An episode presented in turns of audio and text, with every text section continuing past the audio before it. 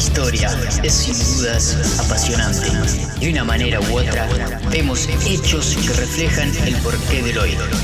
Las personas son las que crean esa maravillosa historia, la moldean para crear héroes o villanos. Los misterios son ese, qué sé yo, no se puede explicar, pero que está. Por todo esto, les doy la bienvenida Historias, Personas y Misterios. Soy Juan Pablo y espero que me acompañen. Comenzamos. Nació en 1790 al oeste de los Andes en Llaima, paraje cercano del actual Curacautín. Otra versión sitúa su nacimiento entre Pitrufquén y el lago Colicó, ambos en el actual territorio chileno.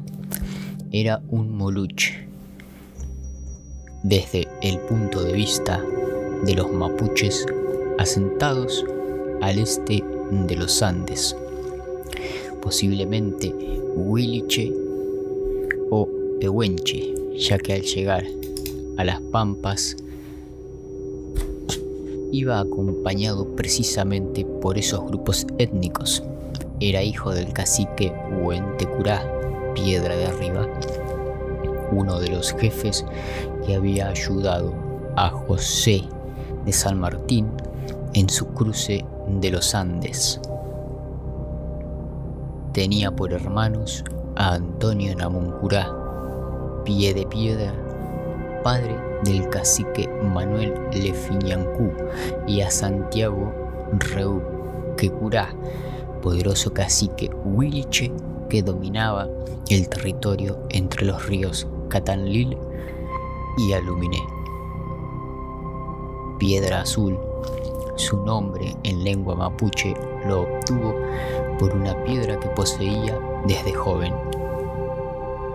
Era considerada mágica y temida por otras tribus enemigas. Su nieto, Alfredo Namuncurá, en 1947 aseguró poseerla lo más precioso que conservamos como familia aún en la tribu es la célebre piedra azul encontrada por mi abuelo Calfucurá a orillas de un lago en Chile, Gulumapu, en su juventud. A raíz de ese hallazgo, él fue llamado Calfucurá, que significa piedra azul. Siempre la llevaba consigo, con la convicción de que en ella estaban concentrados el destino y el porvenir suyo y de toda su tribu. Esa piedra azul fue heredada por mi difunto padre y siempre que fue tenida con veneración y respeto tuvimos suerte y prosperidad. Esta fue heredada por mí a la muerte de mi hermano Julián al tomar el mando de la tribu. Actualmente la conservamos en un lugar cofre junto con las dos espadas del coronel. Hombre de alta estatura, hombros muy anchos y ojos vivos y escrutadores. Aristides Gandolfi Herrero, conocido como Álvaro Yunque, fue un escritor argentino, autor de una extensa biografía sobre Calfucurá. Lo describió como guerrero, político y brujo. Tiene todas las condiciones de los jefes de su raza.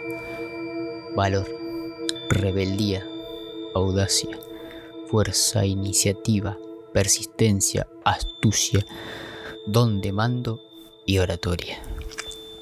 Es además un diplomático eximio, Sabe manejar la táctica del hecho, manejando grupos de jinetes y la táctica del pensamiento, manejando promesas, fingiendo creer en promesas, aceptando treguas de paz, sofocando ímpetus con silencios y sonrisas y desviando intenciones con palabras. Esto explica su sobrevivencia y superioridad. En 1830, Calfucura cruzó los Andes y se radicó en la llanura pampeana. En pocos años se erigió como cabeza de gobierno del mundo indígena de la Pampa y la Patagonia. Invocaba que era por voluntad de Nechen ejerciendo un liderazgo espiritual sobre su pueblo. Juan Manuel de Rosas le otorgó el grado de coronel de la Confederación y le aseguró una provisión anual de alimentos, bebidas, tabaco y ganado. Con la caída de Rosas hizo pactos con Justo José de Urquiza.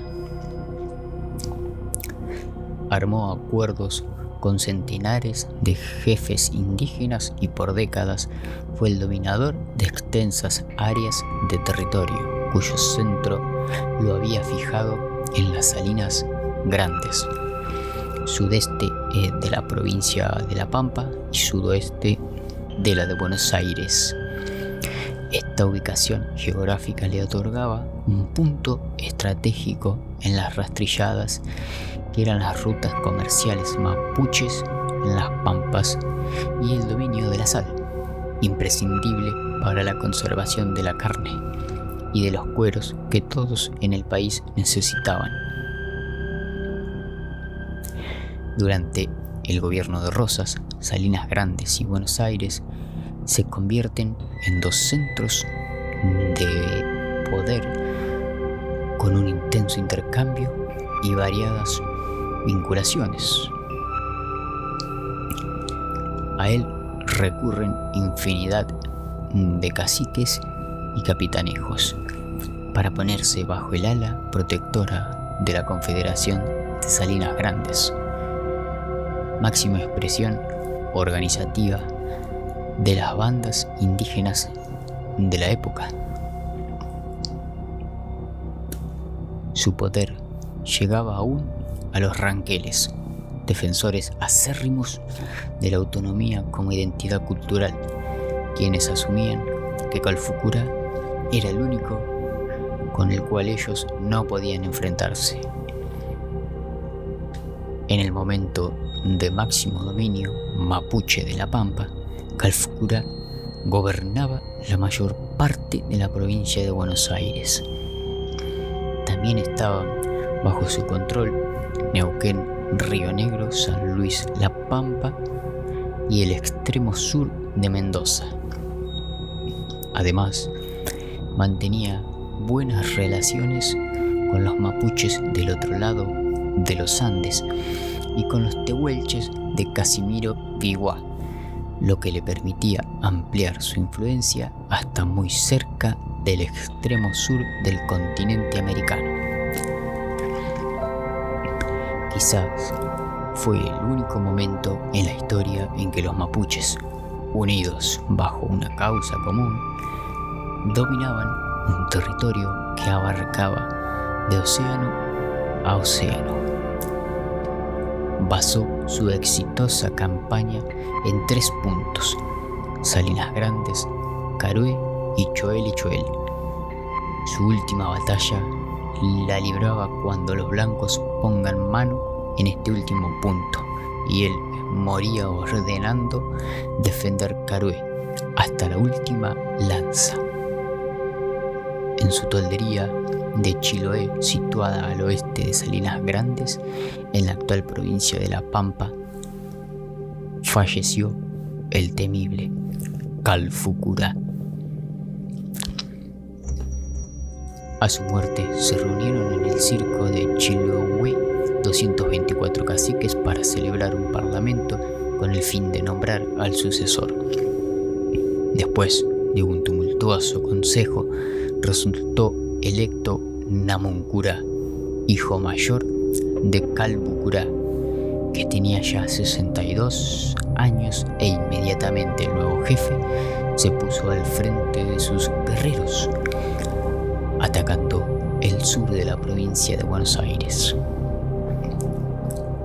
Además de los aborígenes sometidos a Namuncurá, habitaban en el centro de la actual provincia de La Pampa los indios del cacique Pincén, quien a la muerte de Calbucurá se separó de la confederación indígena y en el norte de la misma estaban los ranquiles, al mando de Mariano Rosas y otras tribus de menor importancia que tampoco adherían a las políticas de Calfucurá ni del ahora sucesor Namuncurá. Poco antes de morir, Calfucurá había aconsejado a los suyos no abandonar Carué al Huinca, es decir, no permitir el avance de los blancos en el oeste de la provincia de Buenos Aires. Consecuentes con este consejo, los indios no variaron su conducta y por cualquier demora en la entrega de las raciones prometidas o con cualquier otra excusa, atacaban a las poblaciones blancas.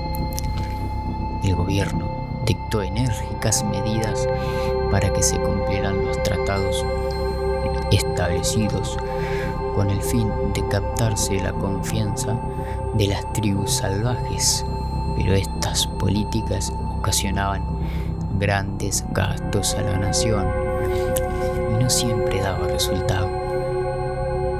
Con frecuencia, los indígenas cruzaban las líneas de fortines, robaban ganado y se llevaban cautivas.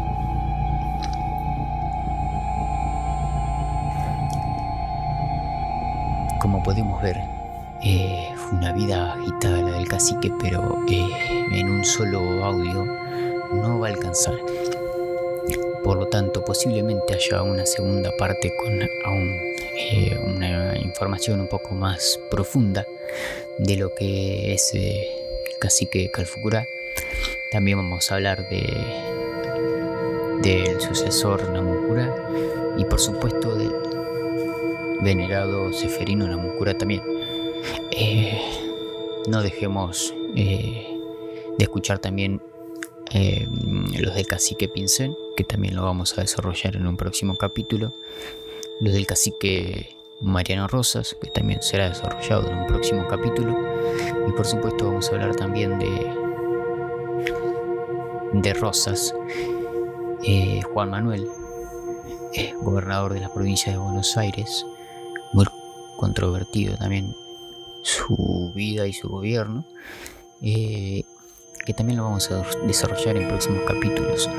La idea de esto es, mediante unos capítulos de no más de 20 minutos, tratar de hablar eh, sobre la vida de, estos personajes y, y no aburrir a la gente que está escuchando, a ustedes, a los oyentes. Muchísimas gracias. Nos vemos en el próximo episodio de historias, personajes y misterios.